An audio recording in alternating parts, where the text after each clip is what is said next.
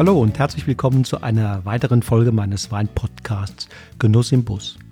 Diesmal begrüße ich euch nicht wie üblich zu einer Einzelepisode, sondern zum Start einer 15-teiligen Serie zu Ehren und als Hommage an Hans-Günter Schwarz, dem vielleicht einflussreichsten und geschätztesten Winzer und Kellermeister in der deutschen Nachkriegsgeschichte. Über rund 40 Jahre zeichnete er für die Weine und den Erfolg des vor allem auch durch sein Engagement berühmt gewordenen Pfälzer Weinguts Müller-Catois verantwortlich. Mit seinen Abfüllungen aus den Sorten Riesling, Weißburgunder, Scheurebe, Gewürztraminer und vor allem auch seinem Liebling, dem Rieslaner, hat er über die Landesgrenzen hinaus für Furore gesorgt und das stilistische Ideal einer ganzen Generation geprägt. Hans-Günter Schwarz hat aber nicht nur köstliche, ungemein faszinierende und vor allem präzise gearbeitete und fruchtintensive Weine gekeltert. Er war auch als Lehrer und Ausbilder ausgesprochen einflussreich. In seiner Zeit bei Müller-Cartois in Neustadt hat er nicht viel weniger als 100 Lehrlinge und Praktikanten betreut, gefördert und in ihrer Entwicklung zu Winzern und Winzerinnen nachhaltig geformt. Diese, seine Schüler, sind es, die hier im Podcast in den nächsten vier Wochen zu Wort kommen. 14 von ihnen haben sich im Gespräch mit mir an ihre Zeit bei und mit Hans-Günter Schwarz erinnert, an Fachliches und Persönliches, an Kurioses und Nachdenkliches und oft auch an Begebenheiten, die noch heute zum Schmunzeln anregen.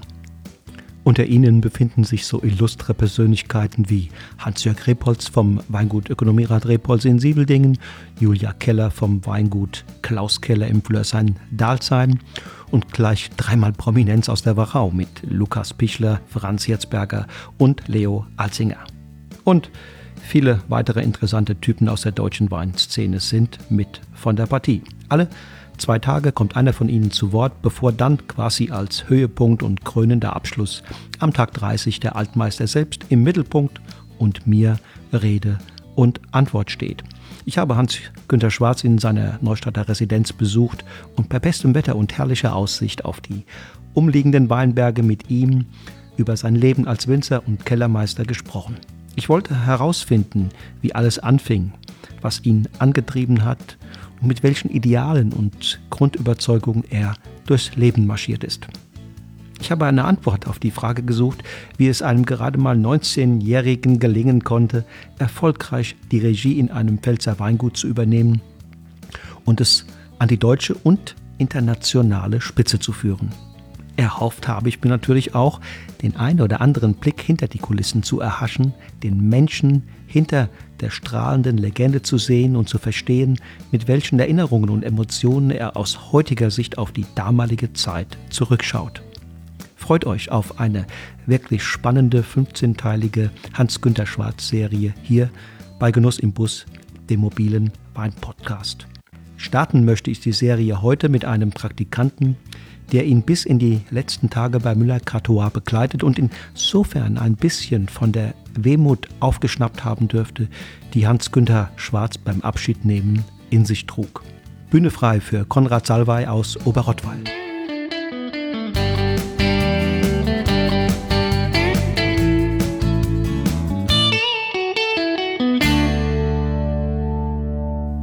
So, mein Interviewgast, ihr Lieben, ist heute der ähm, Konrad Salva, ein weiterer Schüler von Hans-Günter Schwarz. Hallo Konrad, grüß dich. Hallo, freue mich. Fein. Äh, würde ich bitten, stell dich doch zunächst in der ersten Runde mal, mal kurz vor. Äh, wo bist du heute aktiv und, und, und was treibst du so? Also, äh, ich habe ein Weingut am Kaiserstuhl, das ist in Baden. Das ist so das südwestlichste Teil von Deutschland. Und in diesem Weingut baue ich an die Sorten Grauburgunder, Spätburgunder und Weißburgunder.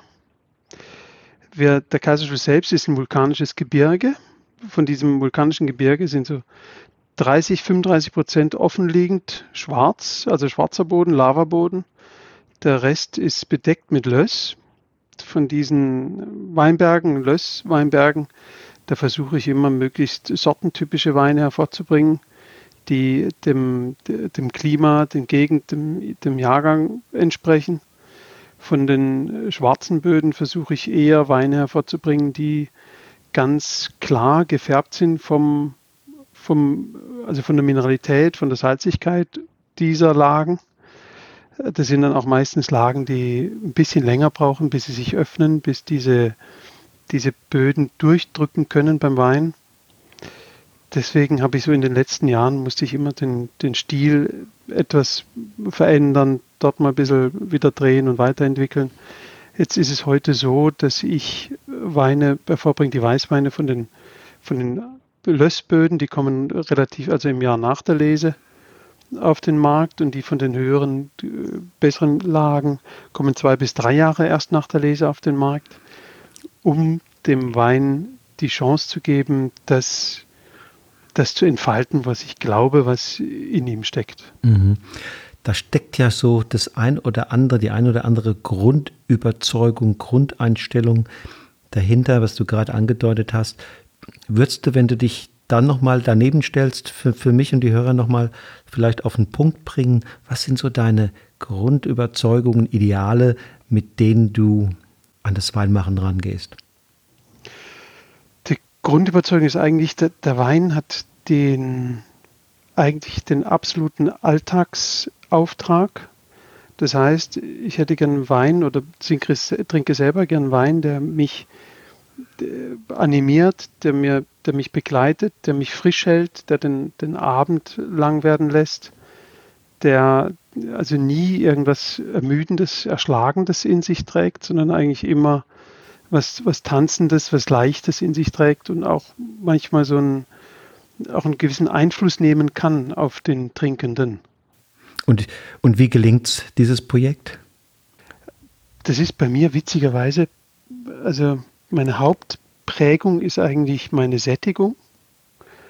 Und immer wenn ich irgendwas entdecke, was, was ich glaube, was dem Wein zuträglich ist, äh, oder was anderes entdecke, wo ich, wo ich meine, das kommt irgendwie aus kellertechnischen oder weinbaulichen Maßnahmen, dann ist es oft so, dass ich irgendwas satt habe und dann, wenn ich satt habe, dann kann ich es nicht weitermachen. Äh, und das, dieses also ich denke eben dieses Nachtrinken wollen, eigentlich immer wieder nachtrinken wollen, das Zeitloseste, das ist möglichst frei von, von Technik. Mhm. Also weniger ist mehr. Ja, ja, weniger ist mehr. ähm, ich fragte trotzdem noch einmal nach, gibt es bestimmte Dinge, die du im Weinberg, im Keller tun oder lassen musst, damit dieses Projekt des tänzelnden Weins, den du anstrebst, gelingt? Das ist schon, wenn man, den, wenn man das schafft, den Wein möglichst unbeeinflusst entstehen zu lassen. Das heißt, man muss vorher viel überlegen im Weinberg, ob die, ob die Weinberge vital sind äh, ausreichend vital sind, um eine gute Gärung zu durchlaufen und auch später in unserem Fall mit den Burgundersorten guten biologischen Säureabbau zu durchlaufen, ohne dass man da irgendwo helfend oder stützend eingreifen muss. Das muss man alles im Vorfeld im Weinberg eigentlich erledigt haben. Wenn das der Fall ist, dann kann ich natürlich hinterher möglichst faul sein. Mhm. Und der Wein macht sich selbst. Dann bin ich eigentlich nur ein Begleiter oder fast ein Zuschauer dabei ohne einzugreifen. Klar, in dem Augenblick, wo was sich nicht so entwickelt, wie ich es mir vorstelle, muss ich eingreifen. Aber das Schönste ist, wenn man einfach nur daneben steht und den Wein sich selbst werden lässt, ohne Einflussnahme. Mhm. Ja. Aber du verstehst schon, dass ich da manchmal auch ein kleines bisschen skeptisch bin, wenn ich das höre, weil ich das so oft höre. Ja. So viele sagen mir, dass ich es schon manchmal gar nicht mehr in, in der Summe, bei all, in allen Fällen glauben kann. Alle sagen, im Keller mache ich eigentlich nichts. Ne? Ich begleite das. Ich nehme dir das schon ab. äh, Verstehe mich nicht falsch, ja. bitte. Ähm, aber äh, du, du, verstehst auch meine Skepsis gegenüber all, also, diesen, all diesen Aussagen. Ich gebe eins jetzt zu, was heißt, was macht man nicht? Es ist, wenn die Lese ist, dann wird der Wein gepresst und man kann dann vorklären oder nicht vorklären. Das ist so der erste Schritt. den, wenn man den Most von der Presse runterlaufen hat. Man kann auch die Presse, die Pressung intensiver oder weniger intensiv machen. Da bin ich jetzt einer, der eher intensiv presst, also über einen langen Zeitraum, da sogar ein bisschen was rauszieht aus den Bärenhäuten. Ähm, dann die Vorklärung, das ist, da muss man eigentlich, wenn der Wein, der Weinberg in Ordnung steht und auch der Pflanzenschutz alles in Ordnung war, dann muss man da kaum irgendwas wegnehmen von dem, was von der Presse lief. Das heißt, da verzichte ich schon mal auf eine, eine wie soll man sagen, da lasse ich schon mal alles dabei. Dann ist auch später bei der Gärung, kann man Einfluss nehmen, indem man den Wein zügelt, indem man ihn nicht so warm werden lässt während der Gärung. Bei mir sind es meistens Fässer. Das war natürlich auch eine, eine Suche nach der richtigen Fassgröße. Das sind Fässer, die eine, eine Größe haben, wo der Wein nicht versiedet. Das heißt, er erhitzt sich nicht zu stark und kann dann ohne eine, eine Reduzierung der Temperatur, die von außen dann käme, kann er durchgären. Mhm, mh. Das ist natürlich auf der anderen Seite, ich habe früher auch immer mit, ach so, vorher noch, ja, gebe ich, gebe ich Reinzuchthäfen oder nicht. Wenn man mit wilden Hefen arbeitet, ist es meistens so, dass die Umgebungstemperatur, da muss sich der Wein wohlfühlen. Das heißt, es darf da nicht so kalt sein. Frieren mhm. darf er da nicht. Ja. Das ist jetzt, wenn man so will, das Einzige, was ich mal mache, dass ich ihm möglichst angenehm äh, von, den, von den Umgebungstemperaturen, die auch mir dann relativ angenehm sind, gestalte. Dann kann der Wein anfangen zu gären, kann dann auch gut durchziehen.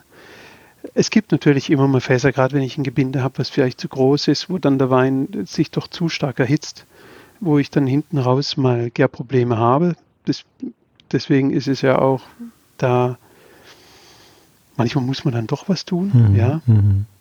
Und noch später, dann ist der nächste Schritt, schwefle ich oder nicht? Lasse ich den biologischen Säureabbau kommen oder nicht?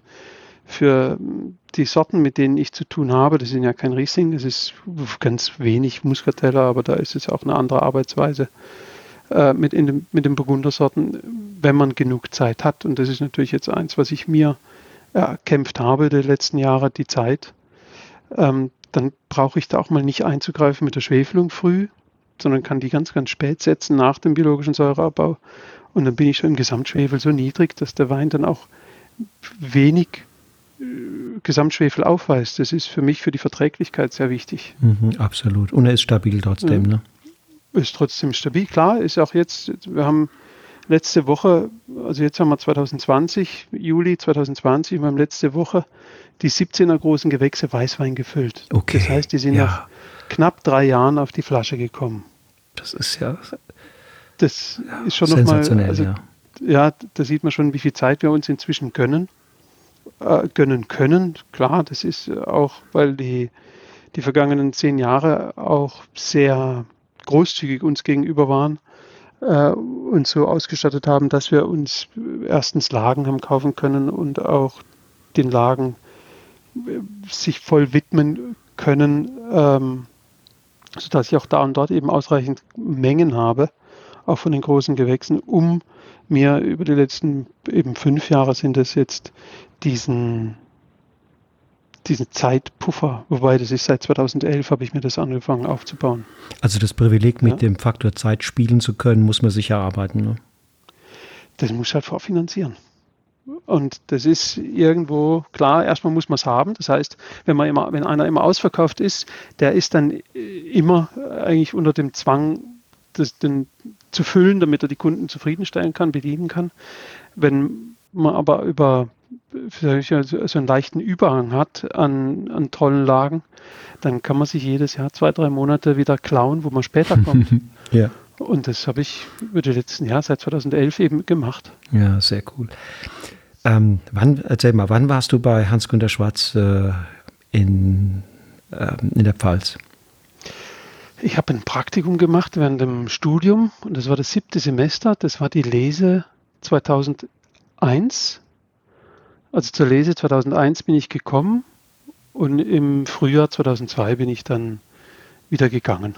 Okay. War damals ja. denn schon klar, dass, dass Hans-Günther Schwarz, äh, dass das sozusagen die finalen, die finalen Monate sind? Das, er hat sich schon mit dem Gedanken getragen und wahrscheinlich war es eben so, dass er nach dem letzten Praktikanten, den er da mit mir gehabt hat, die Schnauze voll hatte und nicht mehr, nicht mehr sich das erdulden wollte, diesen, diese nervenden Praktikanten und gesagt hat, jetzt schmeiße ich hin.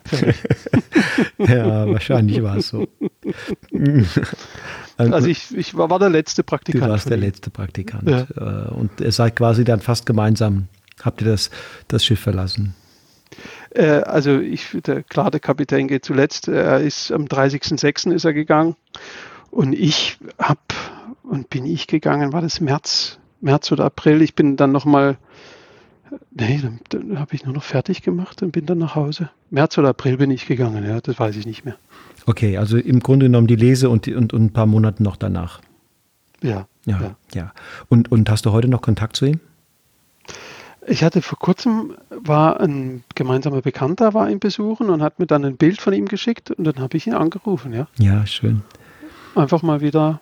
Habt ihr gesprochen miteinander, ja. Ja. Ja. Und was, was löst das aus, wenn, wenn so ein Kontakt dann, dann nach einiger Zeit Kontaktlosigkeit zustande kommt? Ach, natürlich als erstes mal das Verlangen. Wir waren ja ja, also ich will nicht sagen jeden Abend, aber doch sehr, sehr oft sind wir gerade aus dem Weingut rausgelaufen und zu Nachbars rein, zu Wegmüllers äh, und haben dort abends, äh, ja, ich bin ja nicht heimgegangen. Das mm, heißt, er wurde mm. mich nicht los. Ich musste mich mitnehmen. Und dann sind wir da drüben rein und haben wir noch einen, so ein bisschen, also nicht getrunken, aber so irgendwas probiert, miteinander gesessen und so ein bisschen philosophiert und das, das ist eine Zeit, wenn man als Praktikant irgendwo hinkommt und so aufgenommen wird, wie er diese, diese Art an sich hatte und auch wie Wegmüllers das an sich haben äh, oder er immer noch an sich hat. Klar, dieses, dieses Offensein und auch da so einen wie mich äh, äh kommen zu lassen, mitzunehmen und auch teilhaben zu lassen, das ist schon rar. war das denn, war das damals eine bewusste Entscheidung, dorthin zu gehen oder eine lange geplante? Ähm ich hatte mich schon mal als Lehrling beworben, ja. das, bevor ich studiert habe. Aber da habe ich einen Korb gekriegt, da war er schon längst ausgebucht, aber das liegt auch bei mir daran, ich bin, ich habe mich beworben fürs übernächste Jahr, glaube ich und wusste nicht, dass Müller-Kattwar auf 15 Jahre ausgebucht ja, ist. Ja, ja. Also ja. da muss man, musste man sich damals ja quasi mit der Geburt schon um eine, so eine Lehrstelle bemühen. und das war für mich ein bisschen früh. Wie alt warst du denn dann, als, als du dort warst? Wie alt war ich? Ich war im 27 war 27, das. okay. Das ja. war also nicht mehr ganz, nicht mehr so ganz äh, taufrig, ne? Ob, also ja, wie soll man körperlich vielleicht nicht, geistig sicher noch. geistig. Ja. Wie, hast, wie hast du damals die Welt und den Wein gesehen?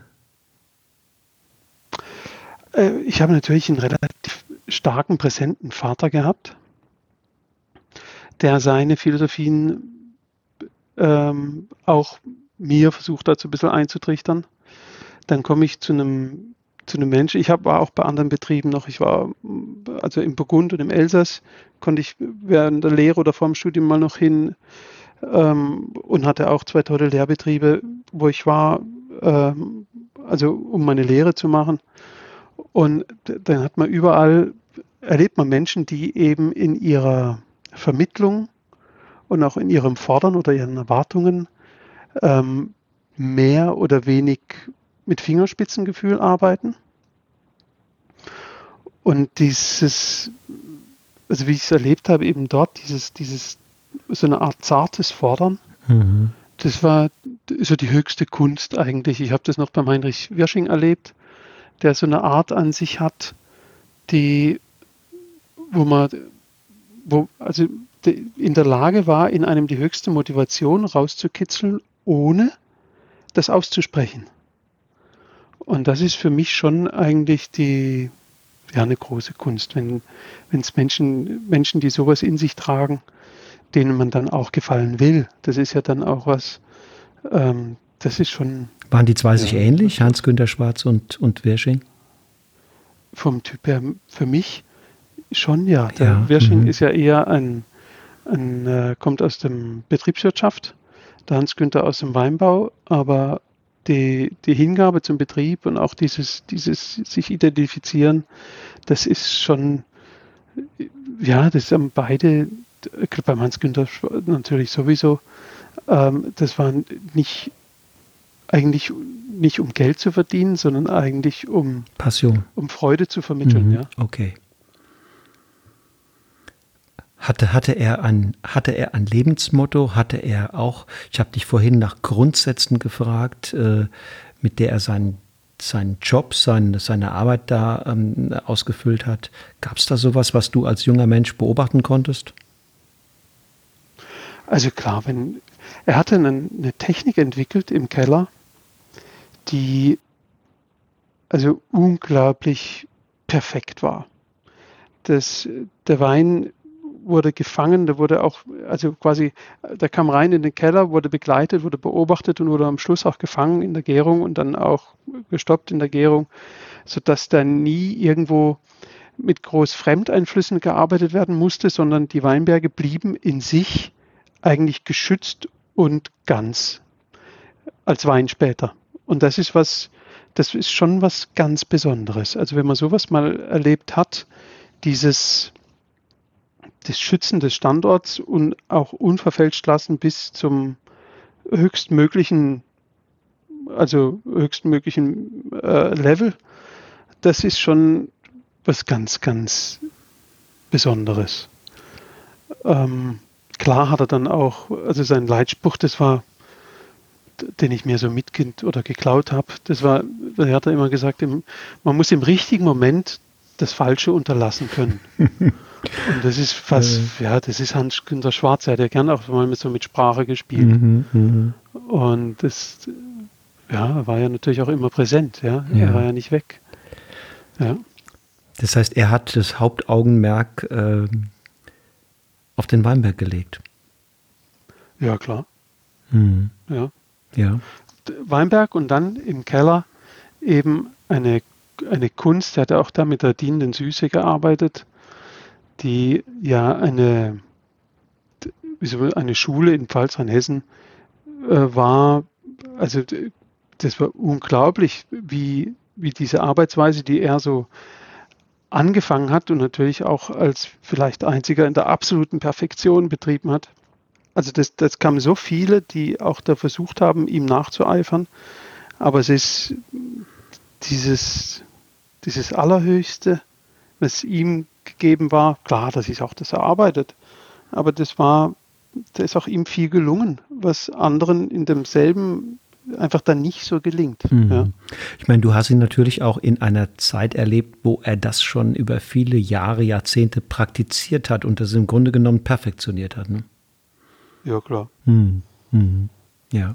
Er hat mir aber auch erzählt am Anfang, also musste er irgendwo in einem Betrieb, wo er mal war, da hatten sie keine Pumpe und keine Schläuche. Da haben sie dann mit Stützen den, den Abstich gemacht von einem Fass über den Hof, also in so, so Kannen über den Hof geschleppt in ein anderes Fass.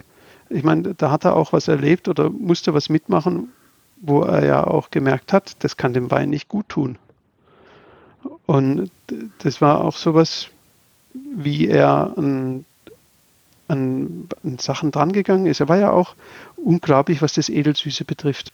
Das war also hat er mir mal erzählt, als er das erste Mal einen Weinberg gesehen hat, wo eine ganz tolle Botrytis sich ausgebreitet hatte. Da kam er dann auf die Idee, einfach diesen Weinberg in, in zwei Eimer zu lesen. Und es war zur damaligen Zeit was völlig Revolutionäres, dass man dann das so auseinander dividiert, was man da hatte. Klar, man muss dann nur einfach eine Schere nehmen und die Trauben aufteilen. Das hat sich später, war das ja dann viel weiter verbreitet, aber in diesen, in diesen Anfängen war sowas schon schon toll. Ja. Er war ja, ich habe ja auch mit, mit anderen gesprochen jetzt äh, im, im Rahmen dieser Interviews, die, sagen wir mal, auch zum Teil 20 Jahre vor dir bei ihm waren. Und die haben natürlich gesagt, okay, zu dieser Zeit war das, was er gemacht hat, nachgerade revolutionär äh, und für deutsche Verhältnisse zumindest. Würdest du sagen, das gilt auch noch für die Jahre äh, um die Jahrtausendwende? Klar, weil revolutionär ist es natürlich am Anfang, wenn es noch kein anderer macht wenn es dann, äh, also um die Jahrtausendwende war es dann das, die höchste Schule. Das war dann von revolutionär, hat sich das weiterentwickelt zur höchsten Kunst, zur höchsten Schule, die dann auch ähm, die Nachahmung erfahren hat, so es den anderen eben möglich war in ihren Möglichkeiten. Das war das Revolutionäre war in dem Augenblick zum, wie soll man sagen, zum Ideal geworden. Am Anfang ist revolutionär ist ja auch für viele kritisch. Ja. Was macht jetzt da einer? Warum hm, macht er das? Ja. Äh, muss der jetzt was anders machen? Und wenn man dann aber nachhaltig erfahren hat, was Tolles rauskommt, dann muss ja auch in den anderen Menschen irgendwann der Gedanke kommen, das ist kein Mist, was der macht, ja, sondern das ist ja wirklich lernen, was Tolles, ja. was der macht. Ja. Und dann, dann ist ja nur der doof, der nicht nachahmt. Ja. Oder nicht versucht nachzuahmen. Euer, euer, Weingut ähm, Salbei ähm, war ja auch zu dieser Zeit um die Jahrtausendwende schon ein sehr bekanntes, etabliertes und, und äh, hoch angesehenes. Ähm, trotzdem warst du dort und du hast ja vielleicht das ein oder andere Learning äh, mitgenommen und vielleicht sogar implementieren können bei euch im Betrieb. Erinnerst du dich? Also ich habe erst einmal versucht, alles so zu machen wie Hans-Günter Schwarz. Okay. Das ist ja, ich kam nach Hause. Der, Was sagt der Papa dann? Ach, der, er wollte ja schon auch mal, äh, klar, wenn man, wenn man was nimmt, was perfektioniert oder entwickelt wurde in einem Gebiet, was klar vorwiegend mit Riesling arbeitet, nur moderat Burgunder, ähm, und dann auch von der Säure, vom pH-Wert anders ausgerichtet ist und was dort die absolute perfekte Lösung war, wenn man genau dieses rausträgt und dann über unseren Standort drüber stülpt, dann war das natürlich nicht immer genau das Richtige. Äh, mein Vater hat da, ich glaube, ganz oft einfach die Zähne zusammengebissen mich mal machen lassen, zugeguckt und gehofft, dass dann auch irgendwann mal was anderes kommt. Und ich musste ja auch bei mir noch andere Wege suchen in der, in der Weinbereitung, weil unser Gebiet, unser, also unser Klima, unsere Böden anders gelagert sind als in der Pfalz oder in der Mittelhart, wo, wo Müller-Cartois zu Hause ist. Und klar, ich mein, man macht irgendwas und dann guckt man an, was man gemacht hat und dann überlegt man, ob nicht das oder das vielleicht auch noch eine Idee wäre. Aber die, sage ich jetzt, diesen, diesen Leitspruch, im richtigen Moment das Falsche unterlassen, das mache ich heute noch.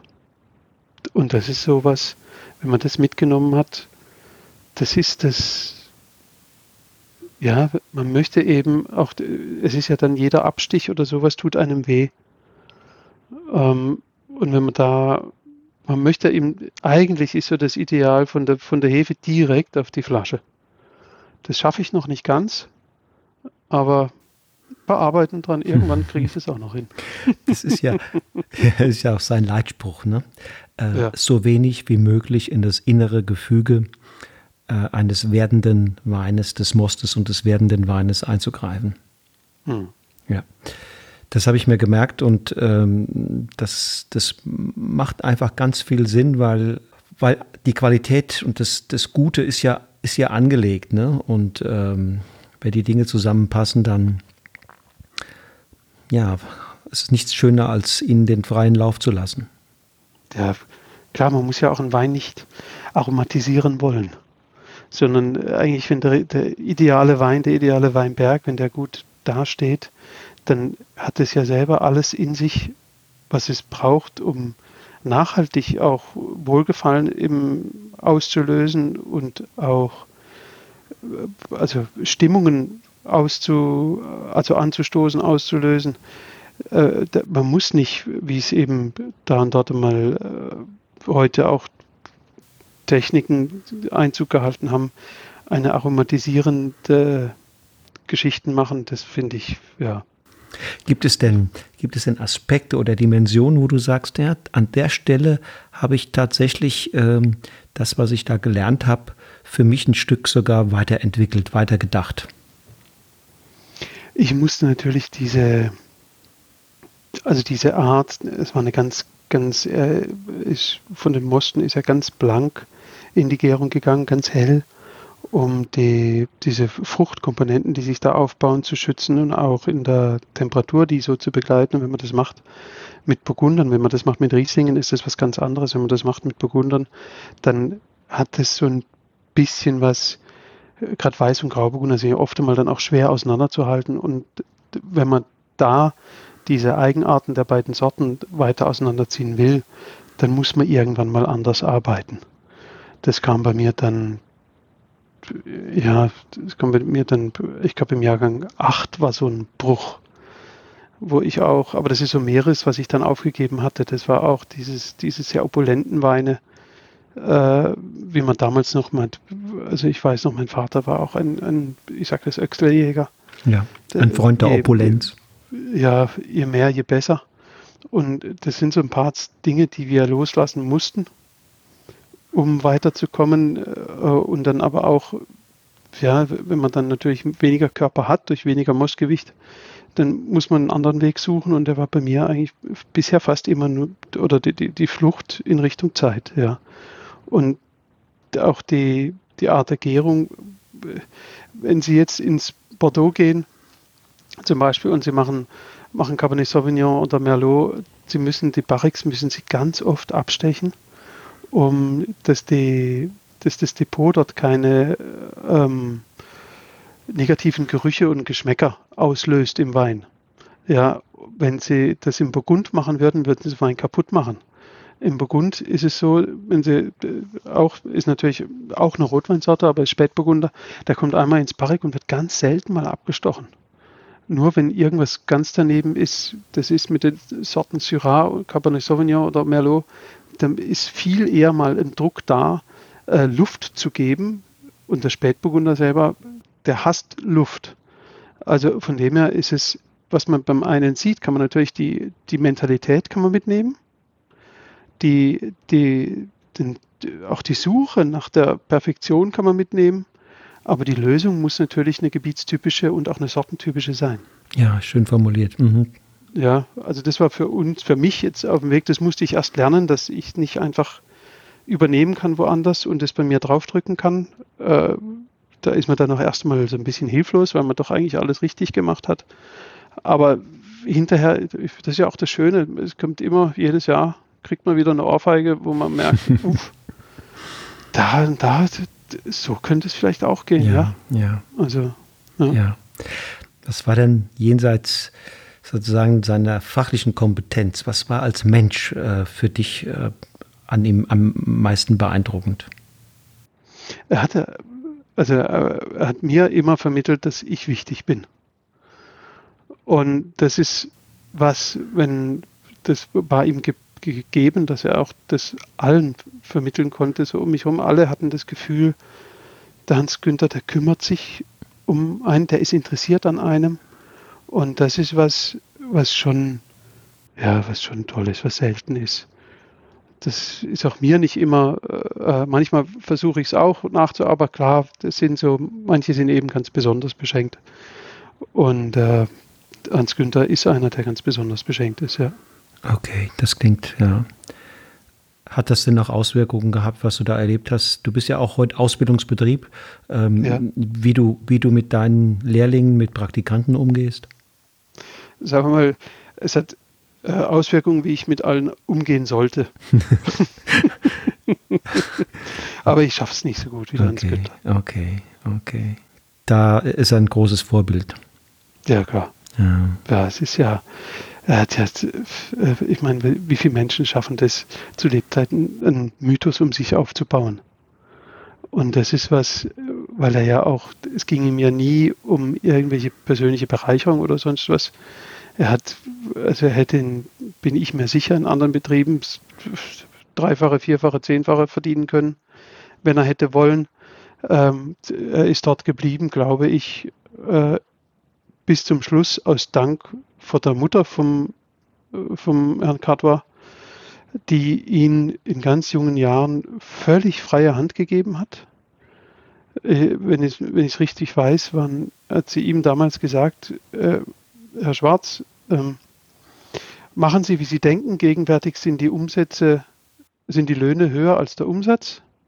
wir haben noch ungefähr anderthalb Jahre und dann gibt es uns nicht mehr. Und so äh, der, unter dieser Prämisse hat er angefangen, okay. als junger, Wein zu machen. junger Mann, ja. Als, ich weiß nicht, wie alt er war, ganz jung, ja. War er schon, war er schon 20? Ja, so in der Richtung, nicht. so in der Richtung, ja. ja. 19, 18, 19, mhm. 20. Und hat dann das so gelenkt und weitergestellt, dass der Betrieb ja eben nicht pleite ging. Im Gegenteil.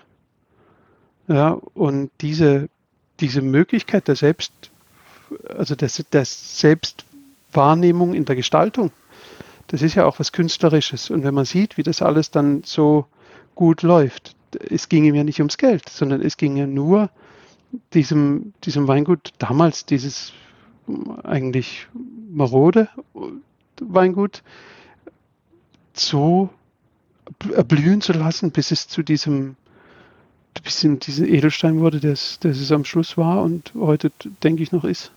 Ja. ja. vielleicht war auch, er hat ja auch sagen, das ein oder andere in seiner frühen Kindheit erlebt, was, was nicht immer äh, vom, vom äh, aller, Allerschönsten war für ihn. Und möglicherweise war er auch dankbar, dass das Leben, dass das Leben ihm diese große Chance äh, gegeben hat und, und, und er etwas tun konnte, was für ihn selbst und für viele andere Menschen ähm, was Besonderes war. Ja. ja. Wenn du, wenn du äh, nochmal zurückdenkst, war da schon eine gewisse Wehmut erkennbar, Wehmut, Abschied? Ähm, oder ja. ja, war erkennbar? Ja, sicher. Mhm.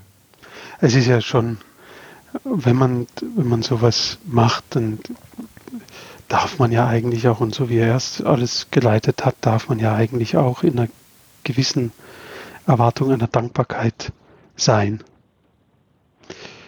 Und das ist sowas, wo ich mir nicht sicher bin, ob die ihm, oder was heißt nicht sicher, ich meine, dass die ihm da auch oft verwehrt wurde. Ja, und dann ging es um, wie es halt so manchmal ist, dann ging es auch um Eitelkeiten. Und wenn man jemanden hat, der so strahlt wie der Hans-Günter Schwarz, dann ist es auch manchmal gar nicht so leicht, in dessen oder da daneben zu stehen. Ja. Ohne, ja, weil man ja selber auch, naja. So ist das Leben. So ist das Leben. Ja, genau. So ist das Leben. Wenn du, Konrad, wenn du ähm, einen Buchtitel finden solltest, dir aussuchen könntest, äh, der äh, die Headline, der Titel für eine Biografie über Hans-Günter Schwarz ist, welchen Titel würdest du wählen? Ja, sicher, das ist im richtigen Moment das Falsche unterlassen. das ist, ja, das war ja eigentlich, das hat er oft genutzt. Klar hat er auch mal oft Eugen Roth zitiert. Ähm, aber dieses, das war eben sein, wenn es um Wein ging, dann musste eigentlich alles so vorbereitet sein für den Wein, dass man dann nicht mehr eingreifen musste. Und das ist so das, ich meine, andere, da weiß ich noch, haben wir Edelsüße gemacht und dann hat er draußen die Temper, er hat sie so in, habe ich mich so gewundert, warum die auf Paletten stehen. Das waren so Gärgebinde auf Paletten. Die waren im Kälterraum, die, die Beeren auslesen, auslesen, Beeren auslesen. Und ich habe da zugeguckt und dachte, warum hat er denn das nicht irgendwo im Keller unten drin? Hat die auch relativ flott gern lassen, wo ich mich auch gewundert Und dann wurde es kalt draußen und ihm hat die, die Gärung gereicht und hat er die, die einfach mit dem Hubwagen raus in die kalte Nacht geschoben. Ohne jetzt irgendwo mit einer Technik äh, anzufangen, um, den, um die gärenden Weine runterzukühlen, damit sie aufhören zu gären, hat er einfach den, das ganze Gärgebinde raus in die kalte Nacht gestellt. Und dann dachte ich, wie simpel. Mhm. Und ich meine, da hat der Wein ja natürlich keinen Eingriff erfahren, wenn ich den mit dem Hubwagen rausschiebe. Das fand ich auch, ja. ja. Es sind so, so simple ja, simple Arbeitsweisen, die einem dann so im, im Kopf bleiben. Was würdest du ihm sagen, wenn du ihm morgen begegnest? Was würde ich ihm sagen, wenn ich ihm morgen begegne? Hast du, du Lust, mit mir einen Spaziergang mal zu machen? Ich würde gerne zeigen, was, was hier so entstanden ist. Vielleicht gefällt dir das ja auch. Es war natürlich ein ganz anderer Stil, den wir machen, als den er gemacht hat. Ich weiß noch, also er hat in seiner Karriere nicht einmal biologischen Säureabbau im Keller gehabt. Das mochte er nicht, nee. Außer 2001, als ich da war.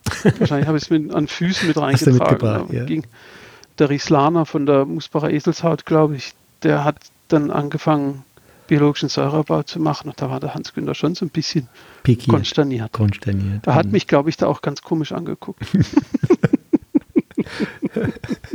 ja, also auch ja. dein Einfluss auf ihn war da. Ja, vielleicht nicht, nicht gewollt, aber klar. alles hat auf alles Einfluss. Genau, genau, das Leben lebt von wechselseitigen Resonanzen. Ja. Fein, ich danke dir ganz herzlich. Gefragt worden bin und mein, mein Senf dazu beitragen durfte. ich bin sicher, Hans-Gunter Schwarz wird sich freuen, wenn er, wenn er das hört. Ach toll. Also liebe Grüße, Hans-Günther, und auf bald. Danke dir. Ich danke dir. Auf bald. Mach's gut, Wolfgang. So, ihr Lieben, das war das Interview mit Konrad Salwey, dem Winzer aus Oberrottweil, der am Kaiserstuhl nicht zuletzt deshalb so exzellente Weine aus den weißen und roten Burgundersorten keltert, weil er dem Faktor Zeit im Prozess der Weinwertung so eine immens große Bedeutung schenkt. In zwei Tagen spreche ich mit Franz Herzberger aus Spitz in der Wachau. Im Interview erinnert er sich an die Tage mit Hans-Günter Schwarz und was von dem, was er damals gelernt und erfahren hat, ihm heute noch wichtig und bedeutungsvoll ist.